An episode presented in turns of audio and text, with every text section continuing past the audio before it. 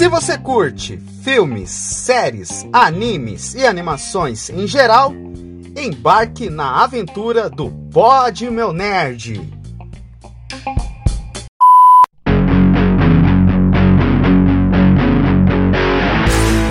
E aí, gurizada, tudo bom com vocês ou não? Estamos começando mais um Pod Meu Nerd e aqui comigo, Eliezer, tudo certo, cara? E aí, pessoal, tudo bem com vocês? Como é que tá a galerada aí? Hoje é quinta-feira, feriadão, dia da independência. E agora, independente do que acontecer, a gente vai falar de uma áudio, áudio série aí. A gente já trouxe uma, né? Que foi a áudio série do Batman. E agora a gente está trazendo essa áudio série aí que, para mim, eu vou dar. Vou, as considerações conforme o decorrer da caminhada aqui da nossa live, mas é surpreendente. É, é, essa é a palavra que eu tenho para falar. É surpreendente, principalmente por um fator totalmente assim fora da curva, que é brasileiro. Pronto. Porque assim, a gente sabe que as, geralmente as coisas americanas, essas coisas assim, são o que mais surpreende, depois o restante do mundo, mas por essa ser brasileira, cara, parabéns. Eu não esperava por um conteúdo tão, tão bom sendo brasileiro. Aí depois vocês vão descobrir o porquê que a gente está falando isso aí, mas me surpreendeu. Então, prepare aí seus ouvidos, seus corações, seus sentimentos e vamos destrinchar o que a gente tem para dizer aí e voa lá. Bora? É isso aí, pessoal. É, a gente vai falar sobre a audiosérie França e o Labirinto, audiosérie essa produzida pelo Jovem Nerd, que tem aí, ó, que tem como protagonista o nosso querido ator Celton Mello, mas que conta aí com um elenco de peso, de repleta aí de dubladores aí com vozes famosas que a gente conhece aí nos filmes e nas séries aí que a gente assiste e produz conteúdo aí para vocês, pessoal. Galera, foi uma audiosérie que para mim foi uma experiência muito diferente, mas que a gente vai debater se foi boa ou não. Para mim foi uma das melhores, uma, uma das não, a melhor assim é, nacional que eu teve, tive uma. Foi quase uma nota máxima ali, mas que a gente, durante o decorrer do programa, é, a gente vai falar o que, que achou de bom, o que, que achou de ruim, não sei o que, tá? Então, assim, pessoal, a gente está disponível no Spotify, Deezer, Amazon Music, qualquer agregador de sua preferência que a gente está lá. Eu acho que provavelmente vai entrar um, um, um, convidado aqui. A gente, eu tô vendo como é que tá a agenda dele aqui, mas em breve provavelmente pode ser que essa, essa nova presença aí de convidado pode aparecer aqui ou não. Tá? Se houver imprevisto, a gente avisa aqui durante o programa. Então, vamos para o programa.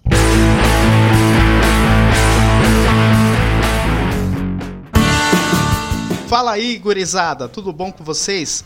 Antes do episódio iniciar, eu vim convocar vocês para se inscreverem lá no nosso canal no YouTube. Sim, exatamente. Nossas lives de gravação ocorrem sempre lá no YouTube. E este episódio que você está ouvindo agora foi gravado lá no nosso querido canal. Só você digitar no YouTube POD Meu Nerd que vocês acham nós. Então nossas lives de gravação ocorrem no YouTube e se inscrevam lá, galera. Compartilha, ativem os sininhos e sigam nossas redes sociais, arroba Podmeonerd e arroba Oficial, tudo bem? E continuem com o episódio.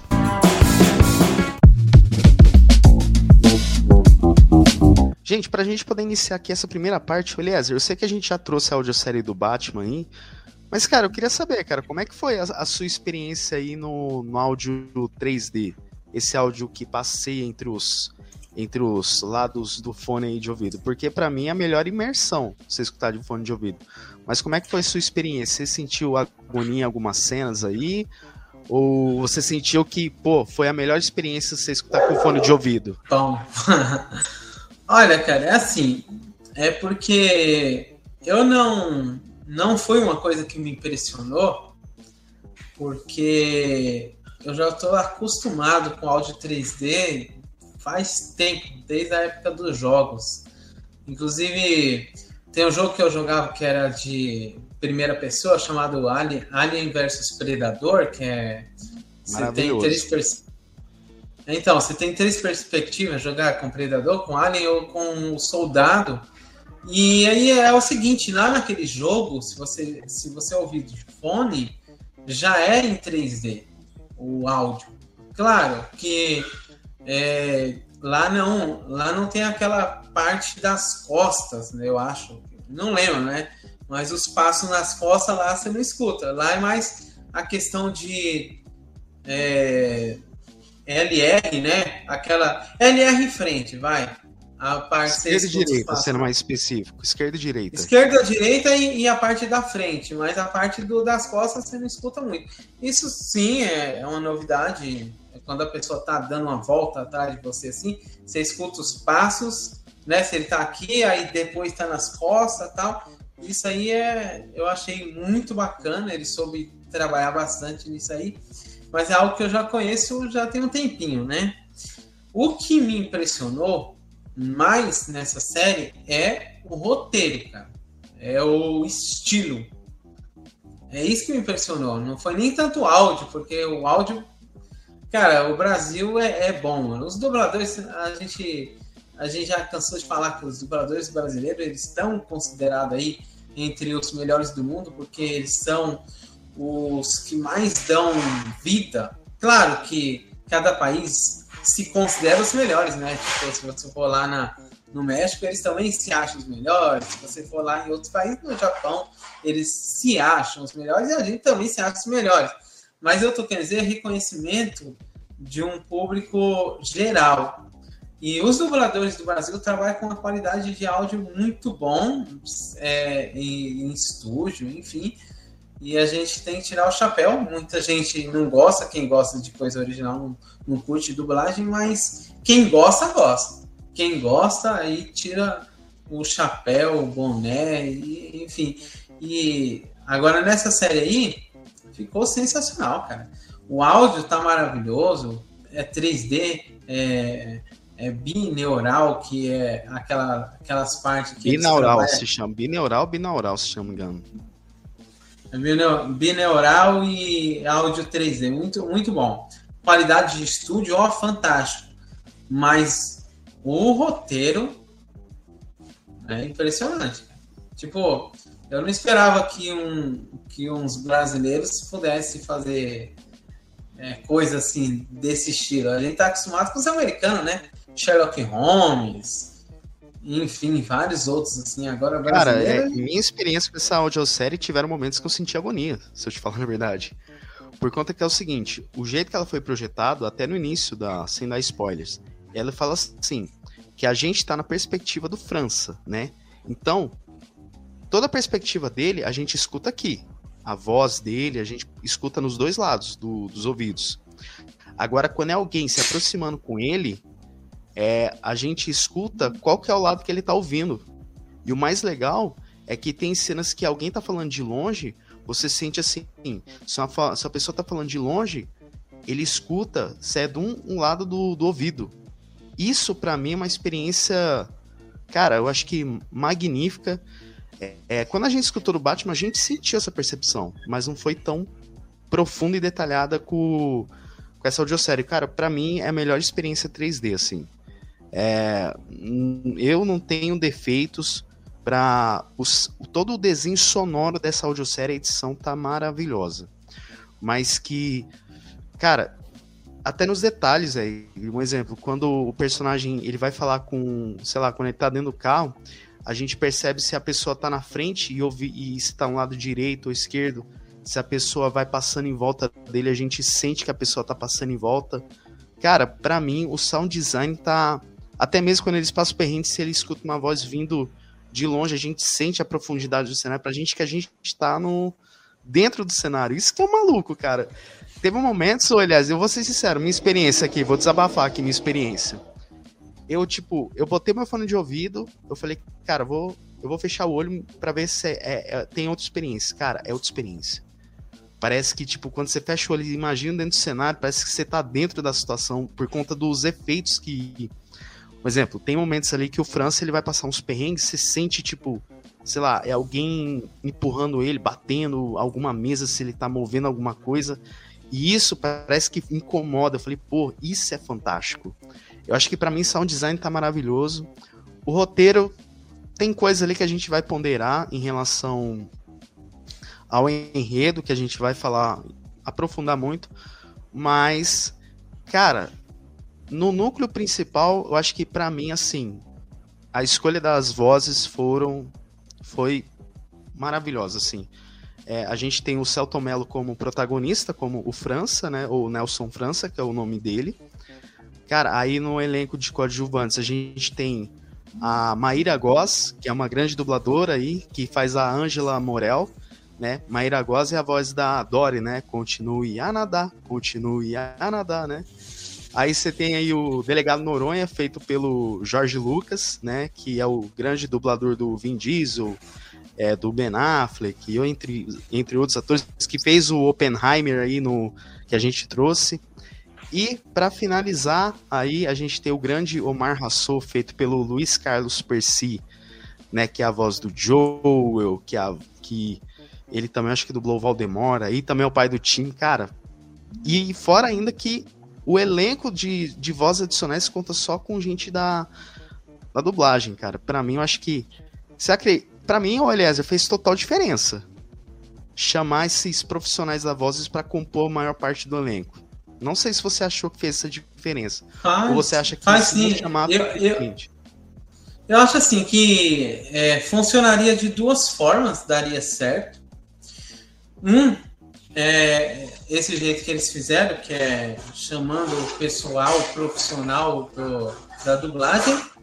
E também se eles chamassem, sabe, esses a, a, atores de, de Globo, é, sei lá, ator de novela, também funcionaria. Por quê? Porque o Celton Mello ele já está acostumado a interagir com o, o, público de atores também, não só dubladores. Então, eu acho que os dois, as duas formas funcionariam, só que a, com a experiência que a gente tem com dublagem é muito mais aprofundada e a gente já conhece um pouco é, sobre os dubladores, aí cada vez que o dublador vira um personagem, porque é isso que ele faz, o dublador ele sai da, da voz natural dele e ele, ele inventa uma coisa totalmente diferente que você fala, caramba, tá da hora desse jeito.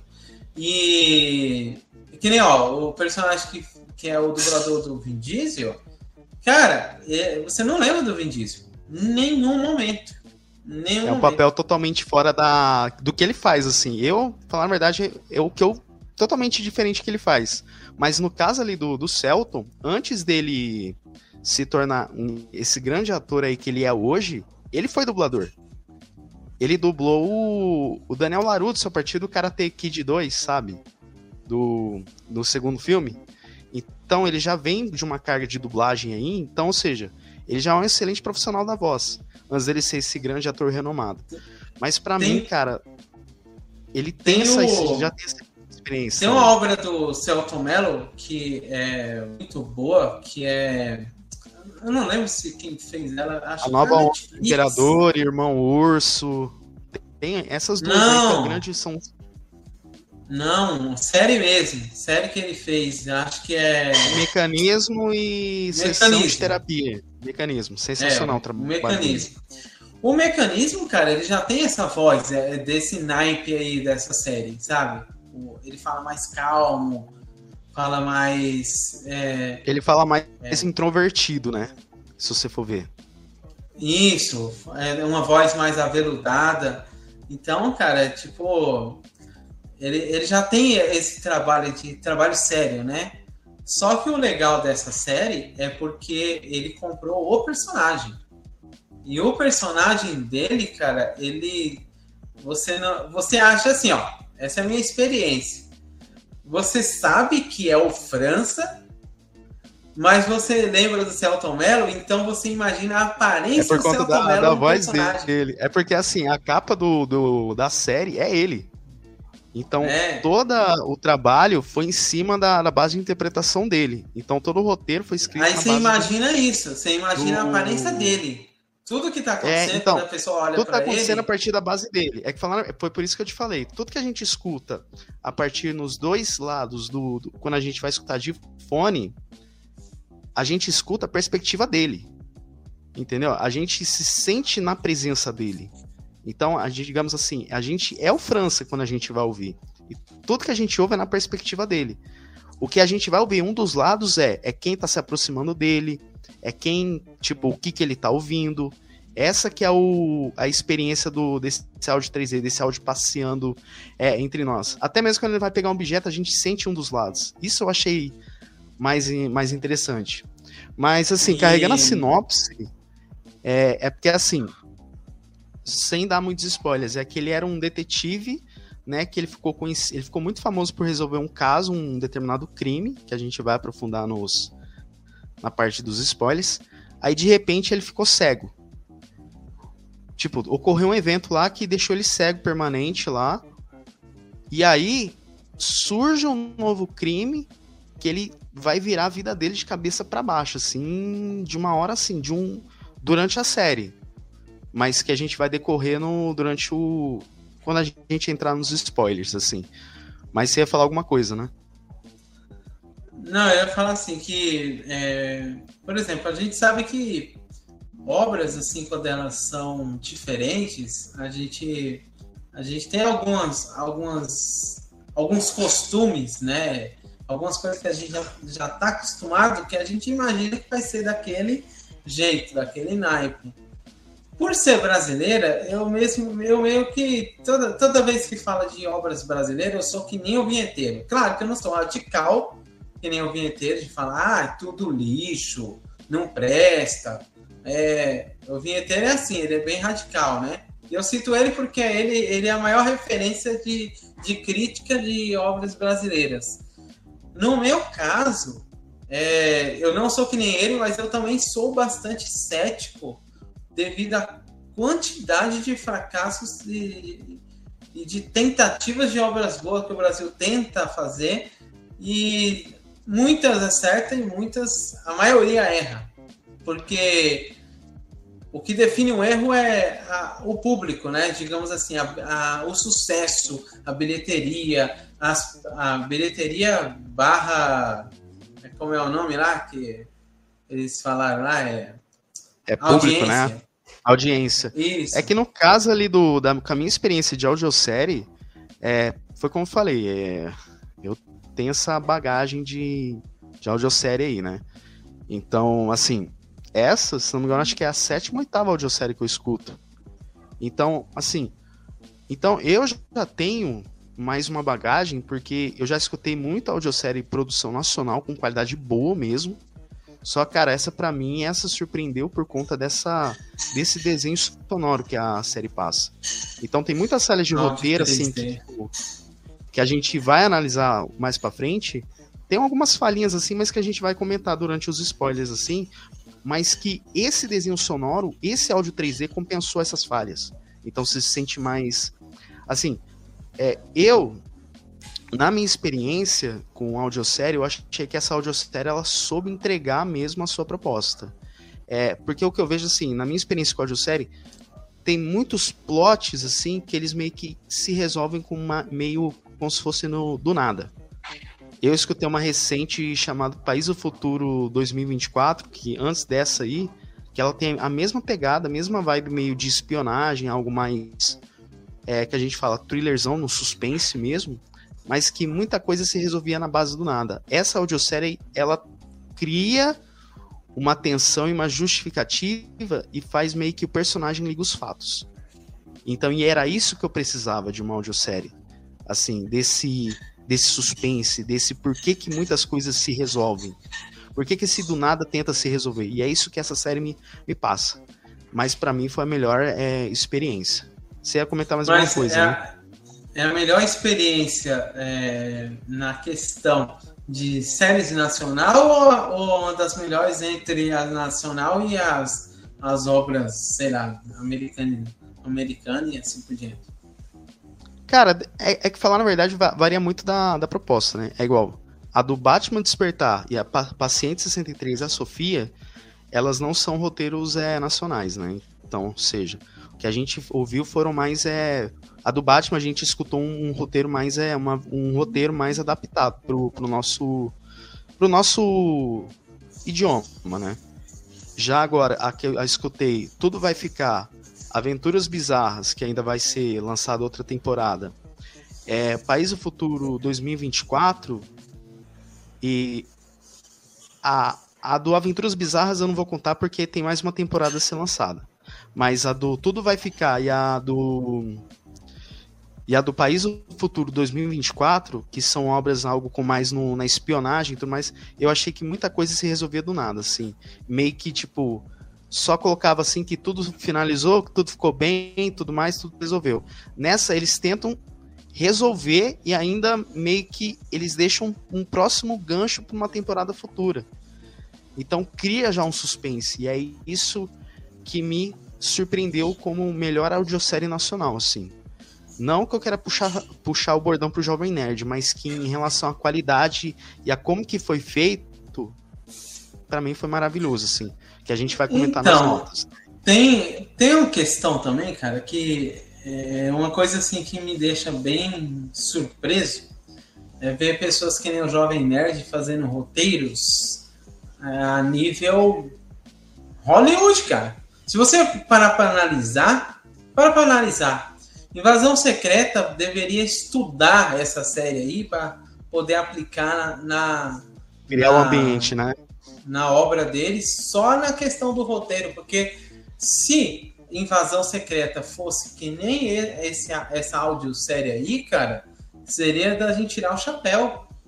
Não é algo previsível, não é algo é, que eles viram até meme chamado de chat GPT, porque é algo assim que dá a impressão que cria, cria alguma coisa para mim. Não, é, é, parece que cada passo dessa série aqui foi, foi bem trabalhado, bem estudado, bem E outra, até mesmo o roteiro dá para você ver que foi pensado. Foi algo que, tipo, eles não usaram uma IA pra falar assim, completar o texto. Não, tudo foi pensado ali. É? Isso que eu, isso então. que eu então. gostei.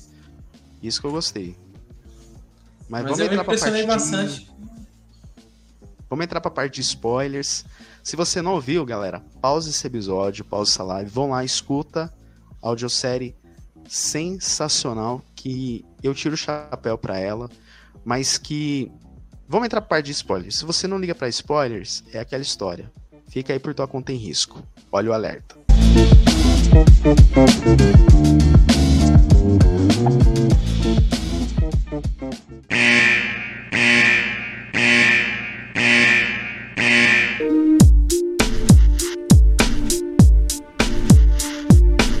Ah, é isso aí, meus jovens. Vocês foram avisados. Cara, vamos comentar um pouquinho é, sobre o vilão da série, que é o Omar Hassou, né? Interpretado pelo Luiz Carlos Percy, o nosso querido Joel.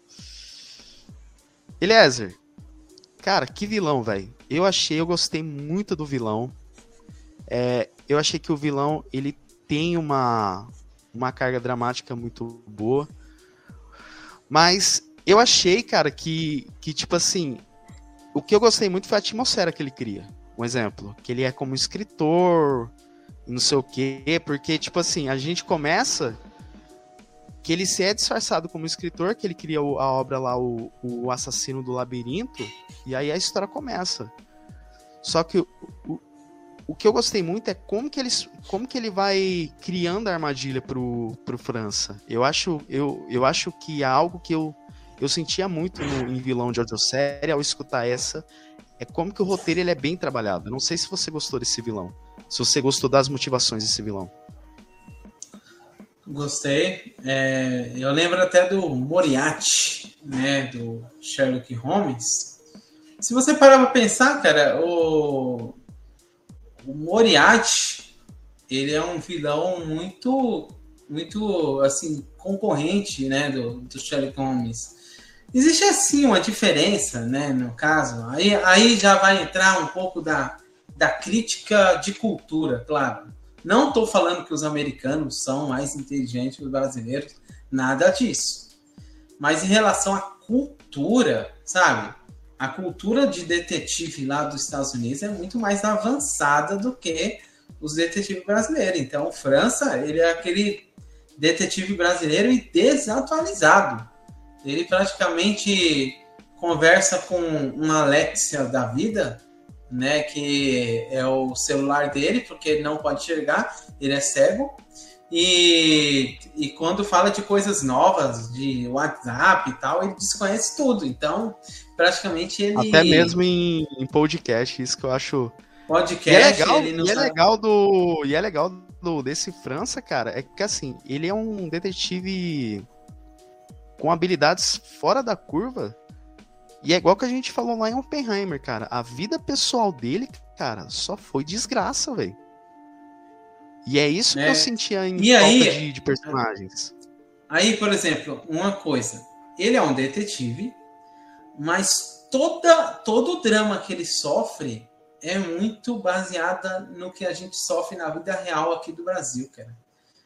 Você não vê como se fosse uma fantasia americana lá do Sherlock Holmes, que do nada o cara consegue é, qualquer acesso a qualquer prisão e é tudo fácil, e é só o cara falar com o irmão dele que tem alguma influência e consegue acesso tal. Não, cara. O França, ninguém acredita no cara. Ele. Tudo que ele vai fazer, ele tem as críticas das pessoas, porque isso aqui acontece no nosso dia a dia, cara.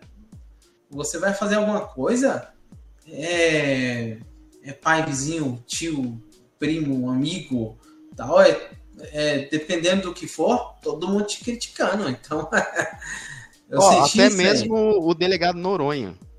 Porque, tipo assim. Que é, é amigo. amigo. É amigo dele. É, que é amigo. E assim, para mim, que eu enxerguei muito o Noronha foi esse. Foi esse cara muito arrogante, assim. Tipo, pô, era o melhor amigo do cara, mas que. Não, eu não senti arrogância, cara. Eu, eu, eu não senti arrogância eu, eu senti é, desconfiança. Sabe aquele cara que não acredita em nada? Digamos assim, ele não é arrogante, ele é cético. É aquele cara, pô, você tá falando isso mesmo, besteira. Isso mesmo, cético. Você tá falando besteira, cara. Você, você tá inventando. Assim, isso tá surgindo da sua cabeça. Você tá tirando isso de onde, cara? E não sei o quê. E aí, olha só. O que a série vai mostrando pra gente é que até acontecer a, a, a, arte do vilão, do vilão ser descoberto, que o Celton Mello, que no caso é o França, ele estava indo por um caminho que você não sabia se ele estava com razão ou não. Você, a, você tentava acreditar nele, né? Você com a expectativa do, de, do ouvinte, você tenta acreditar nele, que ele está tentando fazer o certo. Mas quantas cagadas para que ele faz para convencer que ele está certo. E ainda assim, quando ele descobre que ele colocou um cara errado na prisão por 20 anos, aí você duvida dele de novo, porque você pensa, caramba, ele tá. Porque meio tá... que, tipo, e tudo, e tudo em torno gira do, do vilão, né? Porque meio que dá para entender assim. Que o vilão, ele tinha uma. Ele odiava a mãe, que era o Thomas Rosa, né? Que é o Omar Rassou, né? Que é o nome verdadeiro dele. Só que aí uma psiquiatra, ele foi fazer na mente de uma psiquiatra, né? Então, e é meio louco pensar, cara, que como que as pessoas conseguem manipular fácil, não sei o quê, e por muitas vezes isso incentiva mais cada vez ser, ser esse vilão. Mas para mim a virada de chave é o que eu acho que vai explicar na segunda temporada é em que ponto ele se soube se disfarçar como criminoso para atuar como um escritor e fazer toda essa maluquice dele de novo como que ele lançou o livro O Assassino do Labirinto. É isso que eu tô quando foi o, o gancho para a segunda temporada, que meio que o, ele armou contra o França para matar a, a ex-esposa dele. Eu falei, cara, como é que vai ser esse desenvolvimento da, da segunda temporada? Porque ao mesmo tempo é. dá um gancho, só que ao mesmo tempo você fica com pena do França. Aí eu queria saber como que vai ser essa motivação do Omar Rassou, esse jogo de esse jogo de, de gato e rato aí de novo. Então isso que eu... Provavelmente vai ser na prisão, uma parte dessa segunda temporada já vai ser na prisão, ele recebendo várias visitas e ele, ele se mostrando a perspectiva de preso e ele, ele sendo ameaçado por um monte de gente que ele colocou na, colocou na cadeia lá no passado, que quer dizer, não foi ele que colocou, mas entrou lá por causa dele, né? Porque ele investigava e, e denunciava e a polícia ia prendia tal. Então, ele tem muito inimigo dentro da cadeia. E eu acredito que é, também a interação dele com, com o pessoal, com os policiais, com a diretoria, eu acredito que essa segunda temporada provavelmente vai retratar um pouco disso. Se ele for solto por algum motivo, né, o, o, o amigo dele vai lá, tenta, tenta fazer alguma coisa assim. Não, de início eu tenho certeza que o amigo dele vai, vai jogar na cara dele que foi ele que matou a, a ex-esposa, né? Ele que matou. Ele vai falar assim: é, foi você, cara. Eu sempre confiei em você, mas não sabia que você era, era desse jeito. Eu achei que você era um cara é, razoável. Que ele fala nesse tom, né? Achei, França, você era um cara razoável. O Noronha, né? O Noronha fala Noronha. desse jeito. É, Noronha. Ele vai ele é falar. É do caramba, ele, ele, então, eu acho que o Noronha vai chegar lá, vai acusar ele, vai. Então, a segunda temporada, a gente pode. Na verdade, ele já muito... acusou, né? Ele já acusou o Noronha. Já acusou, mas Assim, na segunda temporada vai ter muita dessa carga. Porém, se ele sair da cadeia para tentar provar alguma coisa assim, aí pode ser que o, o bandido vai, sei lá, é, que a, o bandido ele, o bandido eu chamo de bandido que eu também tenho uma linguagem meio antiga, né? Mas o vilão, o vilão ele praticamente cumpriu o, o papel dele, que ele queria matar sete pessoas e dessas sete a última era o trunfo. Ele planejou durante anos o assassinato da própria ex-mulher do França. É, e ele ia, e tem uma frasezinha no final da série que o vilão diz que tudo só acontece porque o França tem esse hábito de, de querer resolver tudo. Ele é meio que. Como é que tem. É, não é como que é aquela pessoa assim que não consegue desistir? Ele tem que ele tem que ir atrás de... né? Ele é insistente. É, ainda ainda não é insistente, é aquela pessoa que é como se diz, é não é neurótico, mas é aquela pessoa meio cega assim que ele só só desiste quando ele que ele quando ele prova. E o França é quando é assim. Consegue, é, é bem. E, e, o, França... e o bandido, o bandido sabe que ele é assim, e ele cita no finalzinho: França, se você tivesse desistido da, dessa ideia, sua esposa, é, sua ex-mulher ainda estaria viva. Se você tivesse desistido. É que falar na verdade, o, o, o, o, Thomas, né? O Omar, né? Que é o nome do, do vilão. Ele, ele, falar na verdade, ele, ele faz o. É que ele faz assim. É que ele, ele diz essa frase, só que no outro sentido. É que o, o, o Omar que ele faz? Ele, ele consegue meio que implantar, ele consegue implantar provas nele. A, a, faca que ele, a faca que ele gosta, o jeito, não sei o que e tudo mais. Então, o que, que acontece? O, o Omar ele fala assim, França, se você não tivesse usado a sua faca para salvar a sua esposa, ela já estaria viva. Então, meio que ele deu um artifício para ela para poder sair. Só que aí acontece que a própria audiosérie vai nos dando as pistas. Na hora eu não me liguei. Quando ele conversa com aquele taxista, que ele fala meio fanho e não sei o quê. Só que aí depois ele se liga nas pistas. Um exemplo, luva, é, comportamento estranho, não sei o quê. Só que de início eu demorei para sacar. E eu acho que a série. Mas você, foi... você descobriu que ele era. que esse cara era o vilão quando ele admitiu ou, ou antes? Você já imaginava então, que era então, antes? Foi do, então, é porque assim, eu comecei a desconfiar dele quando ele meio que. Ele, come, ele começa a falar assim, que a casa dele é muito vigia, é, que, a, que a casa dele tem câmera de tem muita câmera de segurança, tem muito. Um escritório dele é bem. no ambiente bem fechado, subsolo. Quando ele começa a descrever todo o cenário, ó, e essa parede aqui, não sei o quê. Quando ele começa a falar aqui, não, aqui são quadros de verniz, não sei o quê, mas então vai. Eu falei, eu acho que tem coisa desse cara aí.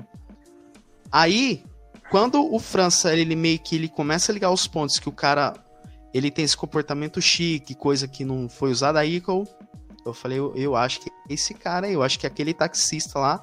Aí foi onde que eu achei que a audiosérie meio que não deu uma. Perdeu um pouquinho essa justificativa de conectar os fatos. Mas eu acho que essa segunda temporada, tomara mas que. Mas eu acho que não, porque. Direto. Eu acho que é isso que faz ser legal. Eu acho que assim, ficar conectando tudo para ficar muito na cara, eu acho, eu acho que isso é até um erro. Quando fica meio para você discernir, quando fica meio que assim, ah, mas você não sabe se é, não tem um gancho, não tem nada que liga, mas é isso que é bom. Porque você é essa que, que é o... a, a, graça da, da série. Essa que é a graça. É, porque você vê que o, que o, que o vilão é inteligente. Diferente do França, que é inteligente, mas é aquele inteligente com aquelas teimosia de brasileiro. teimosia de brasileiro, porque o cara, ele, ele é contra todos que falam para ele parar de, falar, de, de ir atrás, de parar de fazer isso, parar de fazer aquilo. E ele não larga o osso, cara. Ele vai, ele vai, ele vai. Só que assim, eu. Aquela parte lá que eu, eu comecei a desconfiar quando é, quando ele falava assim que o Noronha chamou ele e o Noronha negava. Você me chamou, cara. Você... Eu não chamei. Você me chamou, cara. Você me chamou para resolver esse caso dessa tal pessoa assim. Eu nunca falei com você. Aí eu falei, vixe. Mas aí eu também, eu também desconfiei do Noronha. Eu posso ser sincero pra você que eu desconfiei que o Noronha Deixa eu falar, cara, que eu achei que o Noronha, ele era um ajudante dele. Eu achei que de início meio que só escondia o. Eu não achei que era um ajudante, não. Achei que o Noronha poderia ser ele mesmo. Eu achei que o Noronha poderia. Porque assim, tem muito plot que a gente sabe de, de pessoas que ele finge ser amigo, mas na verdade é o, ele é o próprio, né? O próprio assassino e tá na sua cara e você e eu achei que eles poderiam pegar isso aí também. Mas eu gostei muito de ser o, o próprio escritor, por quê? Porque, cara, olha, olha a inteligência do, do negócio. O cara escreveu um livro em que ele era o protagonista, mas ele não cita que é ele. Ele cita que é um outro cara. E aí, ele, ele diz que ele conhece toda a mente do assassino. E aí você fica nessa, caramba, mano. O cara inspirou um serial killer a fazer as matanças. Mas na verdade não é isso. Ele era o serial killer. Ele coloca ele como em terceira pessoa, mas era ele mesmo. Ele fala dele mesmo com total Era ele e, e uma coisa assim, eu não sei se você sentiu isso, é que eu achei que faltou um pouquinho de escrever, né? O que era esse labirinto, né? É, porque, tipo, fala que é um labirinto, é. não sei o quê. Eu achei que é, na verdade bambiou, falou, né? Falou, falou meio por só jogou assim. Entendeu? Eu achei que porque assim, o que eu vejo assim, quando ele desenha Assassino do Labirinto, na minha concepção, é quando ele ia jogar o França, o França ele ia, sei lá, fazer umas, sei lá, tipo assim, percorrer uma ou longa distância, ou, ou, até mesmo quando a esposa dele fala que tá numa porta, mas não é, é não é essa porta, é outra. Eu achei que naquele arco final ele iria ter um, sei lá, a casa do, do Omar iria ser um labirinto. Mas que meio que isso aí ficou jogado. Eu, eu só não sei se a segunda temporada vai explicar o que é esse labirinto aí. E é isso que eu senti é, falta. não, se for, um só, se, falta... só se for para detalhar, né? Detalhar o que é labirinto. Aí, nesse caso aí, pode ser que até o pessoal do Jovem Nerd vai receber esse tipo de crítica aí, ou ou feedback e perguntar para eles e talvez em entrevista eles também podem responder. Né? Porque ah, meio que o que dá para segunda... entender que é o seguinte, o labirinto que eu entendi é a gente não sabe por que, que o França ficou cego. Eu ele não teve isso. um derrame? Não, ele teve um derrame, pô. Hum, Se não me engano. Não, então, fala que ele percebeu, fala que teve um evento grave com ele. Se foi um derrame, é. a gente não sabe muito, entendeu? Então, meio que assim. Não, é, porque o próprio assassino engano, fala que. Porque o assassino fala que ele sofreu um acidente e ficou cego. Só que a gente não sabe esses detalhes. Entendeu? É, então, tem. Tem. Lá no início, lá nos primeiros episódios, é citado sobre isso aí. E é explicado. Claro que, assim, explicado de uma forma superficial, sem detalhes, mas é explicado. Agora, é, o que ocorreu de fato com ele, que gerou isso aí, aí eu já não sei dizer. Pode ser derrame nos olhos, pode eu ser. Eu quero que a segunda temporada explica. E eu quero que aprofunde esse labirinto aí. Porque ele só apresentado o universo, mas que eu queria ver mesmo esse. O que, que era essa descrição do, do, do, do labirinto, né?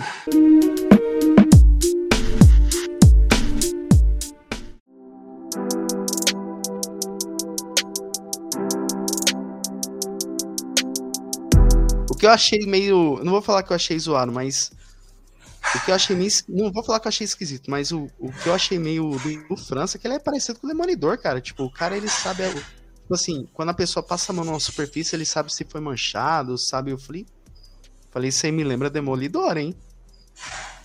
Eu falei. É, só que assim, é, só que assim, é, é um pouco de Demolidor, mas também é um pouco de Sherlock Holmes, porque é, tudo que ele sabia, ele, fa... ele inclusive quando ele conversou com o cara do bar lá, que o cara do bar escuta a conversa de todo mundo tal. E aí ele dá uma dica, ele falou assim, olha cara, você você tá conversando comigo, você deduziu que deduziu que eu tô triste por causa disso, eu disse disso, não é? Ele é, é isso mesmo. Então, cara, mas assim, ó, você não tá ouvindo, você não tá olhando bem. Aí ele dá um monte de dica pro cara do bar lá olha, o que, que eu estou usando aqui? Olha como está meu braço, olha como está a minha calça. Então, assim, é, não é assim coisa sobrenatural que nem o Demolidor, no caso.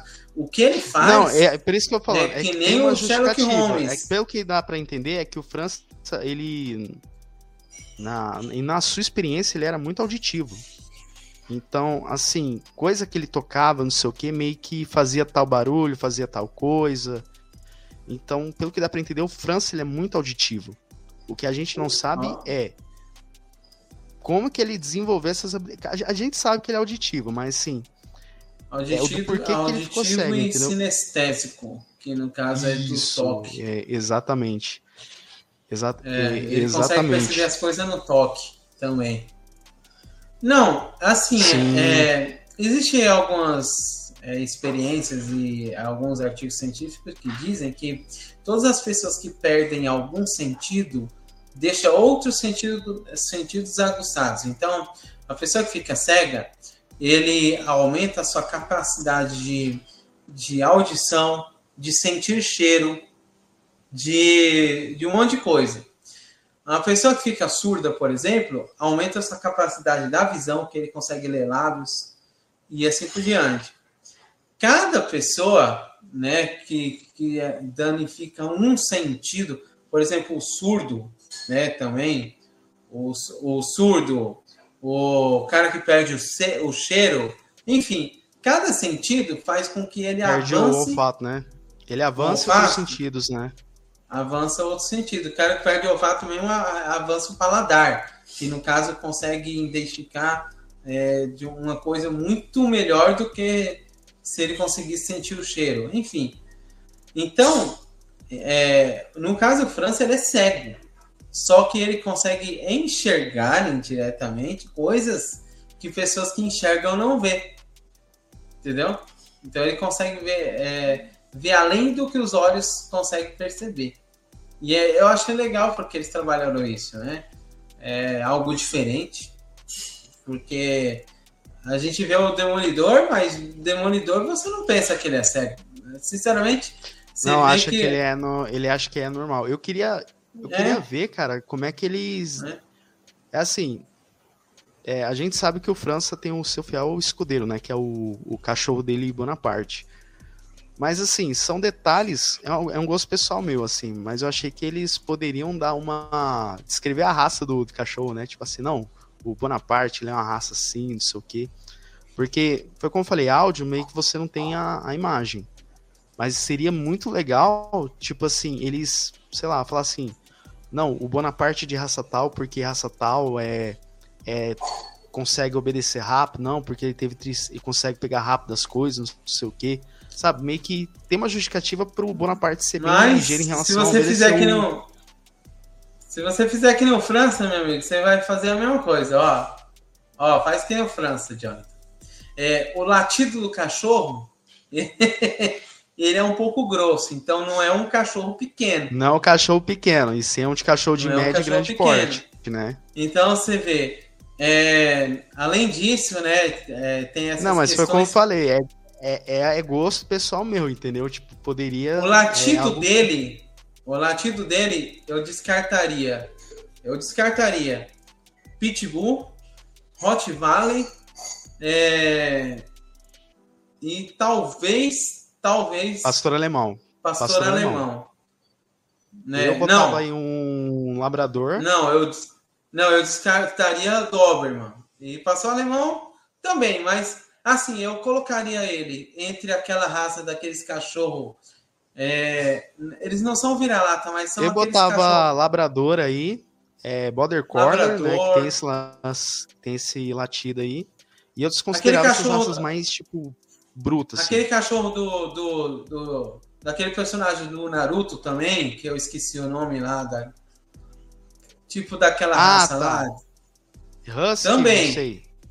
Husky, é, né? também. Então eles, eles poderiam ser dessa raça aí, pelo, Sim. pelo modelo de latido assim tal. Então é, aí, ó, a gente já tá dando um de, de detetive que nem ele é. Ele percebe as que coisas o, desse jeito. Que nem o, o França. Mas o que é. eu senti, o que eu, o que eu achei legal é, cara, como que os coadjuvantes são participativos, né, cara?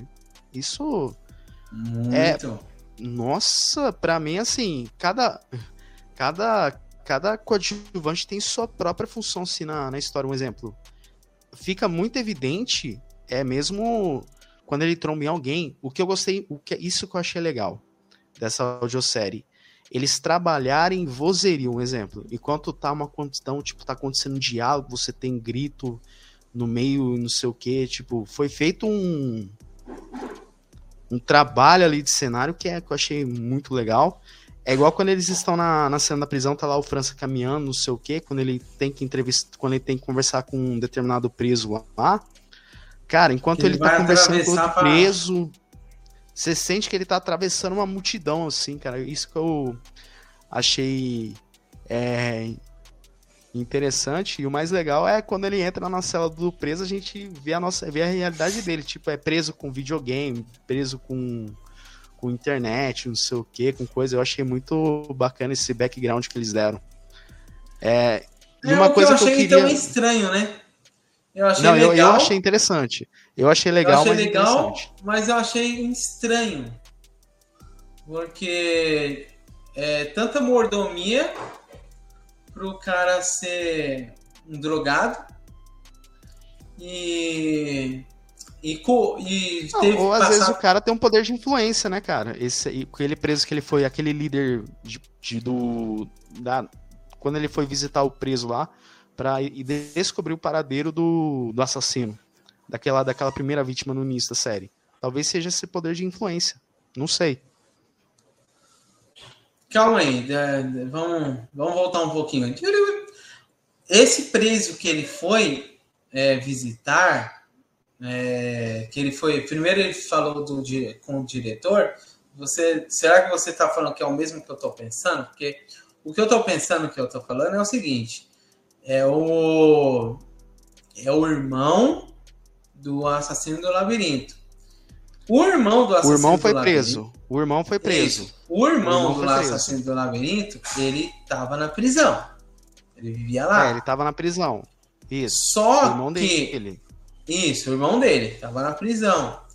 Quando ele foi ver, é, é, ver o diretor lá do presídio, o diretor recebeu ele. Até que aconteceu lá de ele quase foi morto, né, enforcado lá por várias pessoas que que odiava ele lá, que reconhecia ele e queria, queria matar ele. Quase foi morto. E essa, essa foi uma das melhores cenas do, da série toda aí, que foi a parte que ele tava sendo enforcado e o cara você, enxergava o zumbido, né? Aquele. Ele tá perdendo a consciência, assim. Falar tipo, na verdade, ah, isso aí é o arco ah, quando ele vai pra Cracolândia. Esse é o arco. Não, na prisão. Tô falando na prisão. Não, no arco da, é que na, no arco da prisão a gente ouve um monte de vozes xingando ele, né? Quando o diretor, tipo, deixa infiltrado. Não, tem a rebelião. Um monte... quando, quando ele vai. Isso, ele vai é a rebelião mesmo. Quando Isso, ele vai encontrar nessa cena peso aí. lá. Só que aí no momento que ele perde a consciência, é o arco que ele vai pra Cracolândia, entendeu?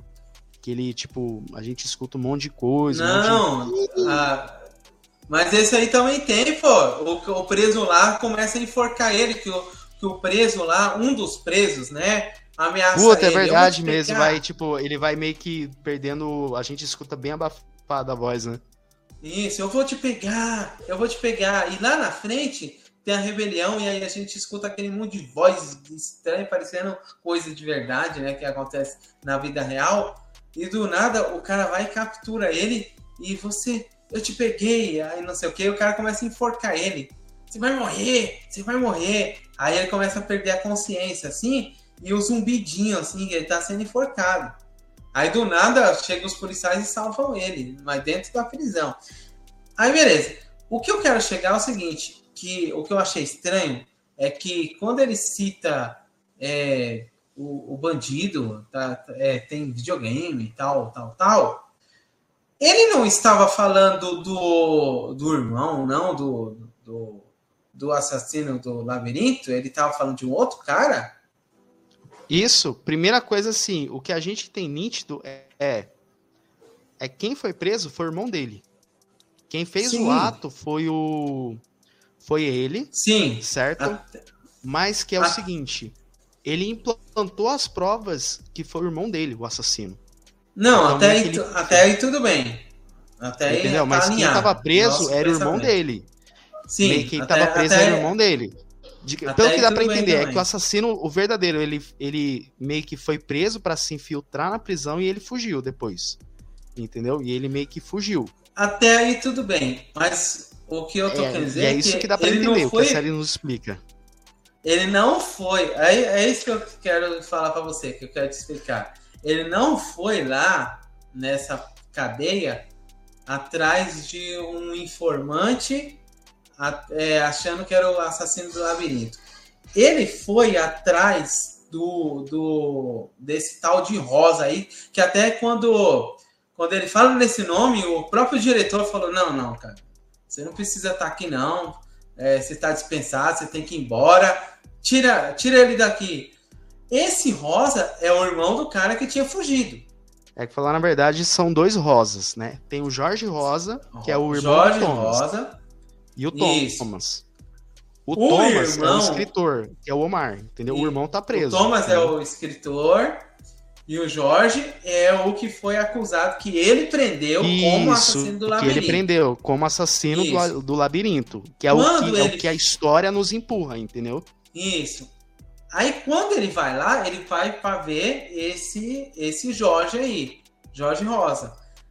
Só ele vai para ver o Jorge estranho, Rosa só que aí que acontece? Quando ele tem esse diálogo com esse líder do, dos presos, ele aponta que foi o Thomas. Não foi ele, entendeu? Até onde o, eu, o Jorge fala. Eu achei que essa, essa, esse plot ficou meio estranho, assim, de, de, de Total. porque, por exemplo, se o irmão dele estava preso mas tinha as mordomias. Tinha fugido tal, mas era cheio de mordomia e tal. É que assim. falar na verdade é que o é que é que o Thomas, ele tinha ele tinha raiva do irmão, né, pelo que dá para entender. Então, meio que fica meio jogado ali de qualquer jeito ali. E eu acho Não, que... mas o, o que eu tenho, o que eu tenho assim que o irmão fugiu. Mas ele fugiu para ser um Não, quem fugiu cara. foi o Thomas. É que pelo que eu, que eu entendo assim, não, é o, não, pelo que eu entendo, assim, é quem foi preso foi o Jorge, certo? Sim. Mas tem um ponto que o Thomas, ele entrou na prisão, ou meio que foi preso, entre aspas, só que ele conseguiu fugir. Ou pode ter acontecido o seguinte, que o Thomas foi preso, ele conseguiu fugir, matou aquela vítima do primeiro, do primeiro episódio, e aí implantou a prova pro, pro irmão dele. Entendeu? É esse ponto que a gente não sabe da história. Bom, eu, eu interpretei que foi. eu vou falar o que eu interpretei. Ele chegou lá na cadeia para falar com o Jorge. Só que o diretor, ele não queria dar voz para ele, porque o diretor falou: Não, não, não, cara, não fala desse cara aqui, não, gente, tira ele daqui, manda ele embora. Eu entendi o seguinte: que o diretor não queria falar com ele porque o cara já tinha fugido. O, o irmão. Sim, não, é isso, é isso mesmo. Por isso irmão, que eu, tô, o, eu, o eu teorizo que é o seguinte: que o Thomas, de início, ele foi preso, certo? Que eu, que eu teorizo, sim. Que pelo que dá para entender, né?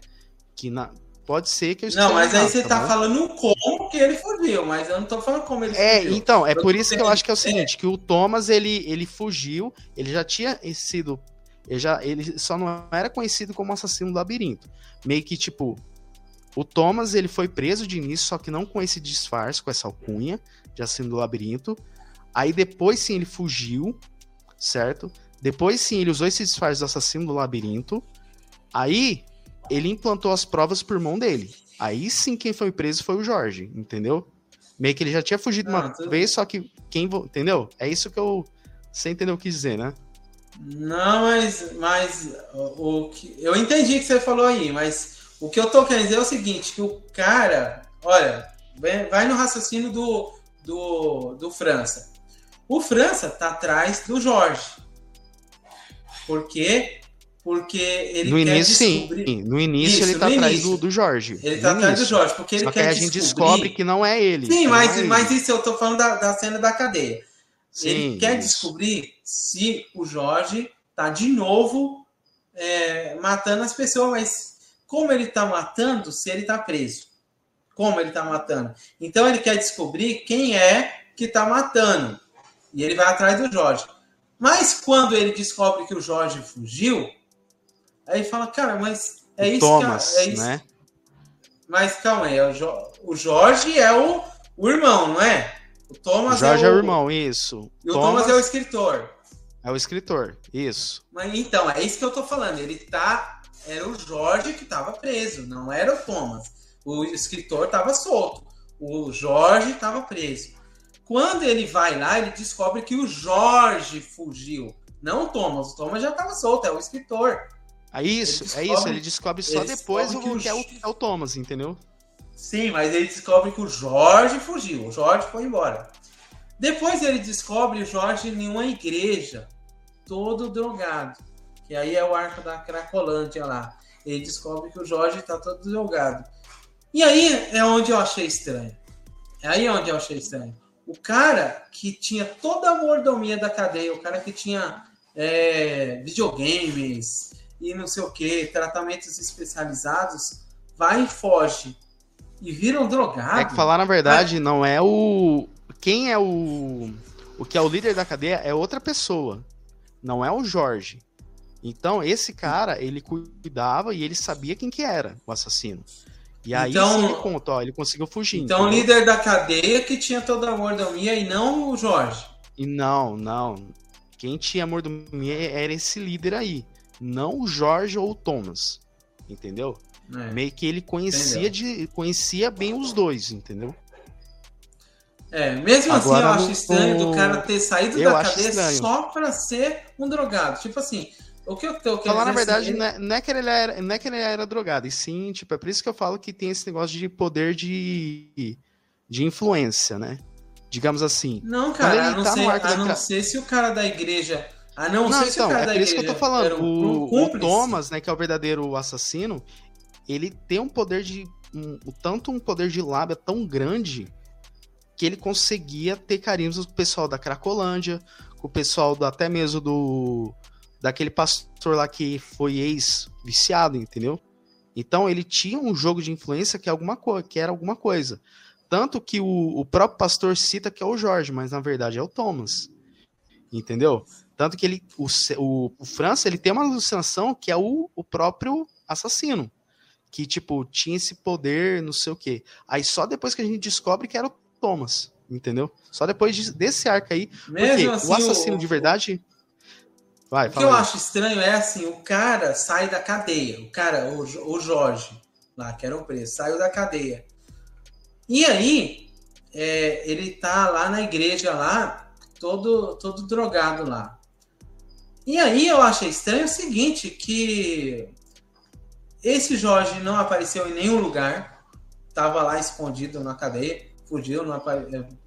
E ele tava lá, sei lá, só escondido e, e drogado. Tipo, é como se fosse o, o plot dele é: eu fui preso, enganado, me prenderam por engano, e eu fugi.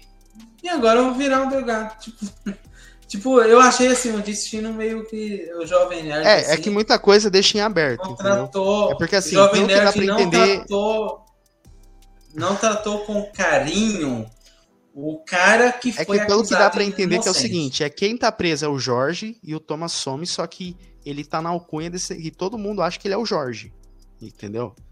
Só que na verdade a gente descobre que é o Thomas, o irmão do Jorge. Entendeu? Meio que É, dá pra entender que o Jorge continua preso, o Jorge continua preso e o Thomas tá solto livre e leve solto Pra continuar os seus assassinatos. Só que esse esse Não, isso Jonathan. aí não é O Jorge fugiu, meu querido. O Jorge fugiu porque o diretor, quando o diretor fala com, com o Thomas vai, embora, aí o Thomas fala o nome do Jorge. Ele falou assim: é, ele tá conversando com o policial indo embora da cadeia. É, tá sendo escoltado para ir embora da cadeia. E aí ele vai falando tal, tal, tal é, com o policial, e depois que ele vai embora, ele liga, eu acho que para alguém, não lembro para quem, falou: Cara, eu descobri o porquê que o o diretor não me queria aqui. Aí por quê? Porque o cara fugiu, ele não tá mais na cadeia. O diretor só queria en- encobrir. E o cara, o Jorge não Eu tava queria mais ver preso. É, eu percebi isso aí também. Eu acho que é essa série que Ele- eu acho que tem esses detalhes que a série. Ele não tava preso. O ó, roteiro não meio tava que preso. não cobre muito bem, entendeu? Eu acho que só foi esses detalhes só. Só foram esses detalhes que a ó, série. ele não deixa tava preso claro, tanto. entendeu? o- esse Jorge não tava preso tanto que foi encontrado o Jorge lá na cadeia drogado. Ou na cadeia não, na igreja drogado. Então, ele não tava preso. E aí o, o França encontrou com ele assim. Tanto que o França se espantou. Ele é um assassino. Ele é um assassino. Esse cara é perigoso. Me tira daqui. E o, e o França, olha que interessante esse, essa, essa parte aí da Cracolândia foi legal. O, os, ele, ele colocou a Pô, maravilhoso, em velho, a parte da Cracolândia. Ele, ele, ele, ele deixa a vida dele em risco, velho. Ele pra colocou a tentar conta, meio a que- vida dele Em é, risco. pra, em, em, cal, é, em pró a causa dele, mas os, os bandidos pegam ele, né? Os traficantes e tal assim, e aí fala assim, cara, eu nunca te vi aqui, você não é daqui. Ah, ele, ele fala assim, mas eu sou um comprador, eu quero comprar um- uma pedra, alguma coisa assim, tal, tal. Ah, é? Você é um comprador mesmo? Então, cara, você vai fumar aqui. E aí faz ele usar droga em, até em excesso. E aí Ele nunca, ele Ele- nunca usou, ele nunca usou. ele nunca usou droga. In- Inclusive, quando ele vai pro hospital, ele, ele tava tendo derrame. Por causa que. Tava tendo um AVC, tava quase tendo um, um AVC. AVC. É, um AVC é um derrame. E aí É. ele tava tendo um AVC lá, aí de tanta droga que ele usou sem querer. Ele não queria usar droga, mas ele queria, tipo, levar para casa para ver se os caras deixavam. Mas aí, cara, eu lembrei uma coisa. Eu achei muita inocência do França. Eu acho assim que ele é muito inteligente. Ele é uma pessoa. Só que ele é uma pessoa muito inocente. Ele fala tudo que vem na boca, mano. Ele, ele não esconde nada. Ele, ele confessa para todo mundo os planos dele. E ele fala, inclusive, ele tá conversando com outra pessoa falando do assassino do labirinto. Cara que ele nunca viu na vida. Então eu acho ele meio inocente. É, isso, é isso isso se dá na verdade mesmo. É, é- eu, acho que é, eu acho que é por conta disso, dessa inocência mais que, que ferrou muito com ele, né? Tanto que Foi? Tudo ali ele desconta no- na bebida do uísque, não sei o quê.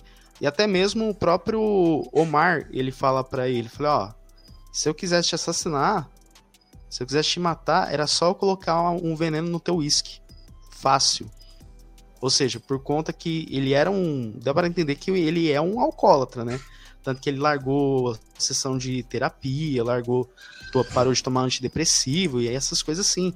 Tanto que ele até meio que tem crise de divórcio com a esposa dele. Então, pelo que dá para entender, é que o França ele era inocente demais. A não ser que a segunda é... temporada dê mais camadas para ele, né? Não sei. Não, não, nem precisa, cara. A gente vê nitidamente que tudo que ele faz é no impulso. Ele, ele é um cara impulsivo. Tanto que quando ele vai pra cadeia, quando ele vai para para falar com o amigo, quando ele acusa o próprio amigo de ser o, um, o assassino ou o cúmplice, tudo isso é impossível. Ele é uma pessoa impulsiva. Quando ele acusa a própria esposa de encobrir o amigo ou então de estar tá saindo com o amigo, ah, você está saindo com ele, né? Você está saindo. Aí ela fala: Ah, meu, sai daqui, vai, vai embora, não quero te ver mais. Então, assim, ele é uma pessoa muito impulsiva. E por ser impulsiva, ele também se torna previsível. É por isso que o assassino tem facilidade de é, manipular ele. Porque ele é muito previsível. Ele é como Eu se acho que foi a partir um... daí meio que o França ele começou a ligar os fatos, né? Até mesmo quando ele conversa com aquele chofer, né? No início ali da pergunta sobre as luvas, por que, que elas estão sujas. Então meio que eu acho que foi a partir daí que ele começou a ligar os fatos, né? Não sei. Eu gostei eu gostei que o França não é super inteligente. Sabe por que eu gostei? Porque a ainda gente. Bem, ainda bem que pelo menos gente, isso aí souberam desenvolver. Porque a gente, assim, que é brasileiro, e é uma série brasileira, colocar pessoas muito acima da curva, sabe? Pessoa que nem o L da vida, de Destiny Note, um Sherlock Holmes, eu acho que seria um erro, porque aqui no Brasil, cara, é complicado você ser uma pessoa acima da curva. A gente é tudo normal, a gente é, é pessoa normal, né? Digamos assim, tem quem é mais inteligente, quem não é, mas é tudo dentro da mesma média. Esses caras com QI super elevado, que faz um planejamento. Aí, ó.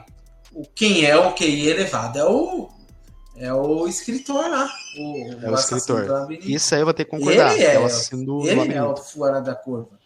Ele é o fora da curva. Por quê? Porque tudo que ele faz é de caso pensado, muitos anos de planejamento e nunca para ele ser pego.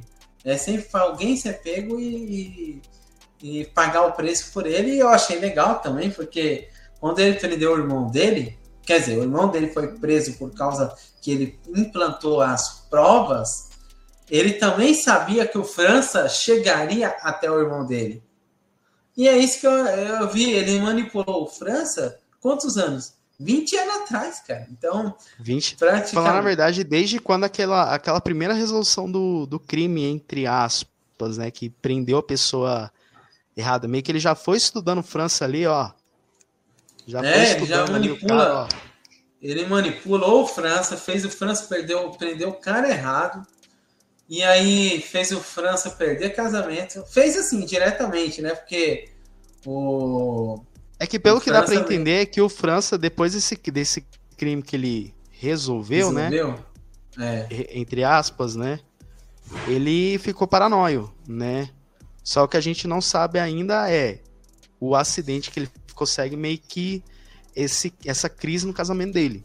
Que eu acho que segunda temporada confio em você para resolver isso. Mas aí. pelo que foi falado antes da esposa dele morrer, é que ele ficou meio. Eu vou virar a câmera aqui porque chegou um pessoalzinho aqui.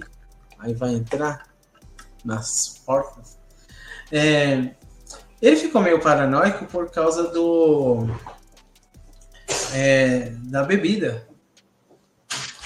Pelo menos foi, foi uma coisa que eu consegui entender pelo, pelo último diálogo que ele teve, entendeu?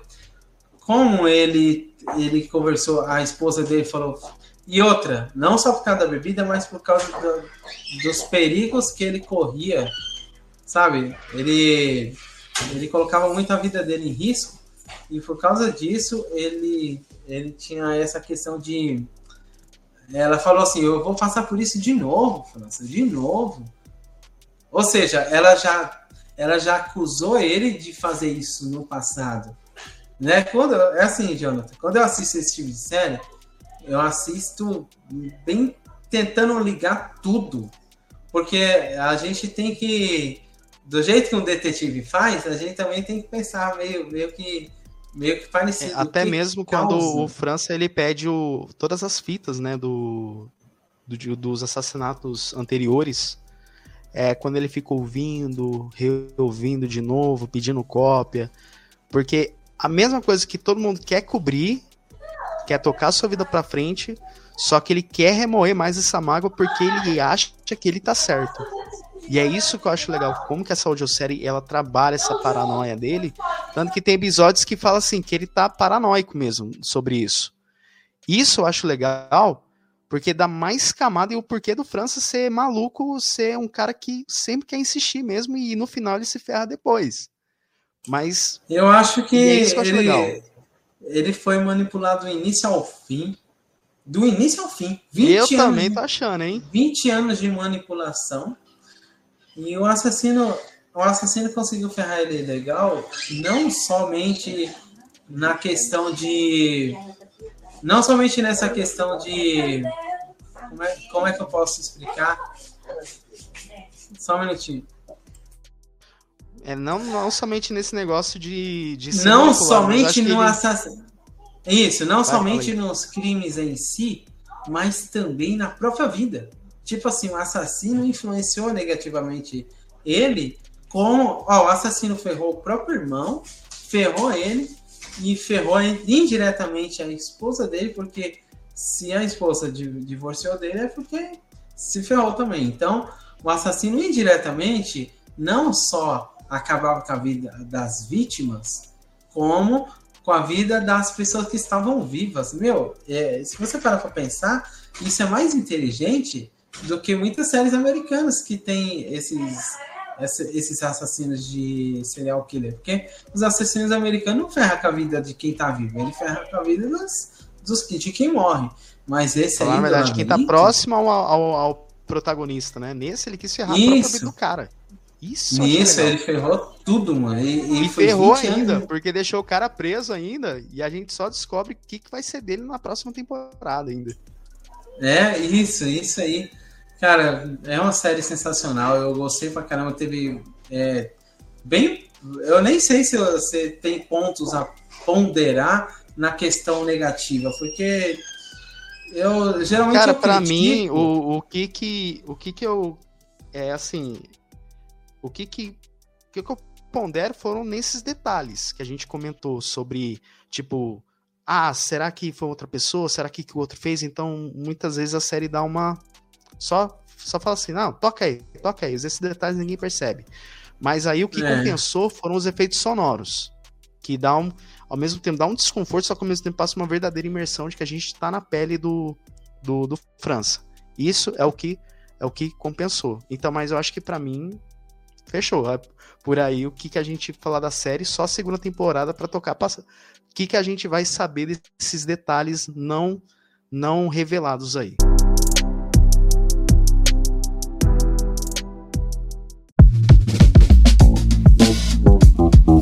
Vamos para as notas. Cara, certo. eu vou ter que. Eu, assim, por mais que esses detalhes que a gente detalhou, é, que a gente criticou, a série só não é 10 por conta dos detalhes que a gente. Desse, dessas pequenos. Essas inconsistências que a gente falou durante o programa. Tipo, ah, um fulano tava preso, outro tava outro, será que é o Thomas? Ah, por que que esse. Por que que o. O França não é um cara. É um cara meio amargurado, não sei o que. Isso a série deixa um pouquinho vago, mas só que, cara, eu vou dar uma nota 9.5, 9,5 de 10, assim, por conta. Cara, eu acho que para mim foi a melhor audiosérie que eu já escutei. Cara, a imersão te passa muito maravilhosa, assim. Você sente que o som tá passando entre você, assim. Não escutem com caixa de som, tá, gente? Escutem fone. Fone de ouvido para vocês sentirem a melhor imersão. Então, esses detalhes que a gente ponderou, tirou, tirou meio ponto. Eu, só, só, eu seria maldoso em dar uma nota 9. Porque a série, cara, ela compensou em muita coisa em relação ao seu desenho sonoro. Então, por isso que para mim é 9,5. E você? Ah, eu dou uma nota 9,5. Na verdade, eu tava 9,5 com medo de você dar um 9. Mas. 9,5 Ou com medo de você dar um 10. Porque, assim, eu acho que 10 seria passar pano para os defeitos, porque não foram. É, tem, tem defeito que a gente passa pano, mas tem defeito que, que não é legal você passar pano, porque é, sugere melhorias, né? Eu dou 9,5, também é, por vários motivos que a gente já citou aqui, mas principalmente por, porque a nossa análise não é análise cinematográfica. É uma a gente não é crítico de, de cinema. A gente Isso. não é crítico de cinema. Aqui é uma análise de audiosérie. Qual é a nota que a gente dá para uma obra de audiosérie?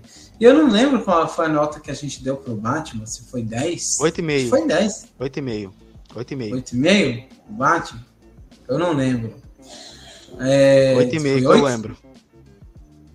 Nossa, foi mais. De acordo com a minha lembrança, está mais baixo do que o que eu estava é, esperando. então essa série aqui teve uma nota maior do que a, a nota do Batman. Ó, surpresa. Foi. A do Batman então, não é nacional, hein? É, é obra americanizada e ainda com a. Eu não sei se tem a supervisão da DC, eu acho. DC, Mas... DC Warner tem a supervisão mais, infelizmente, né? então. É, apesar de que para ser ruim com a supervisão deles não tá difícil, né? Porque no cinema, mesmo com a supervisão deles, não, não, tá, não tá legal, enfim, né? Mas voltando para série. Assim, cara, eu fiquei surpreendido. O Celton Mello está de parabéns, os dubladores estão de parabéns. E os figurantes, os. Como é que se fala? É, os coadjuvantes junto também, né? É, os coadjuvantes e figurantes, que, que são as pessoas só para preencher. Nossa, tá, tá muito boa. Tem uma parte lá que a, eles estão conversando com aquela, aquela mulher, acho que é era psiquiatra lá que. Era psiquiatra do, do, do, do Thomas. Era psiquiatra do, do Omar, né?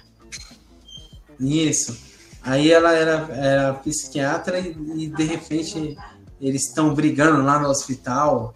E aí alguém, a enfermeira fala, é, senhor, por favor, faz, faz silêncio porque a gente está no hospital. E a gente fica escutando aquela batidinha. Tem, tem, tem. Do marca, é marca, Até mesmo na, é na parte do interrogatório, quando o, o Omar ele tá interrogando o Thomas ali, fazendo umas perguntas, meio que ele levanta e o pessoal, ô fulano, se você não fazer, se você não quietar logo, acabou a visita, hein? Isso eu achei legal dessa interação. Uma pergunta, né? É, só aproveitando esse gancho. O dublador que fez o, o amigo do, do França lá, o delegado lá. É, que fez o Vin Diesel, né? O dublador do Vin Diesel. Ele é o cara que dubla lá no The Last of Us, aquele cara que é o da múmia? Ou não? Não, isso aí é outro. Não. É, esse é o cara também. Ele dubla, ele dubla também o, o aquele mesmo ator que faz o atrapalhado lá. Isso, ah, então é ele mesmo. Nossa, cara, eu reconheci a, eu reconheci a voz na hora. Dublou aqui, nos assim, dois últimos filmes da, da Múmia, dublou ele. Isso, e no, no The Last, The Last of Us também, né? Que é, que Não, é The Last aquele... of Us é o que faz o, o vilão, o vilão da história. The Last of Us é o que dubla o Joel. Joel? É, é o dublador do Oxi. Joel é o cara que fez o assassino nessa audiosérie aí. Perfeito, cara. Não, o cara, eu tô falando no início da, do The Last of Ah, é aquele lá, é aquele um cientista, cientista lá, lá, né? Que é o irmão ah, é atrapalhado é da menina da múmia. Isso, é, isso. Ah, então, então, tá, então tá certo. Não, então, é ele mesmo, eu reconheci a voz, cara. Só que assim, eu falei, eu conheci essa voz de algum lugar. Aí eu lembrei desse cara aí, desse atrapalhado aí, que nesse. No The Last of Us ele é um cientista lá que fala dos fungos, né? Que é a única coisa que a gente. Tá não, todo mundo perdido. É, que não consegue é, vencer é os fungos.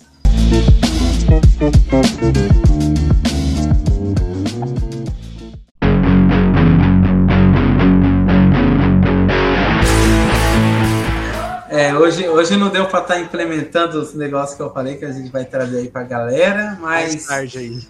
a gente vai fazer isso aí. Mas gostaria de agradecer a todas as pessoas que conseguiram acompanhar a gente aqui nessa live. E, cara, que série, mano. Vocês, vocês têm que ouvir, porque Eu sei que é difícil a gente se abrir para algo novo. É difícil. Você falar assim, ah, eu vou escutar um áudio, tem um monte de preconceito, porque é, tem pessoas que não gostam nem de escutar uma rádio, quanto mais um áudio de alguma coisa. Você tem que imaginar o seguinte, que é um universo novo. Não tem a ver com filme, não tem a ver com série, não tem a ver com novela, não tem a ver com nada. É um universo de áudio. E no áudio tem algumas coisas que é muito diferente dos filmes, das séries e das novelas. O áudio seria quase uma novela. Assim, se fosse para mim, para mim, você classificar. Tipo rádio novela. É, seria quase uma audionovela, só que muito melhor. Assim, na questão de, de trabalhar com os efeitos sonoros, então, muito melhor.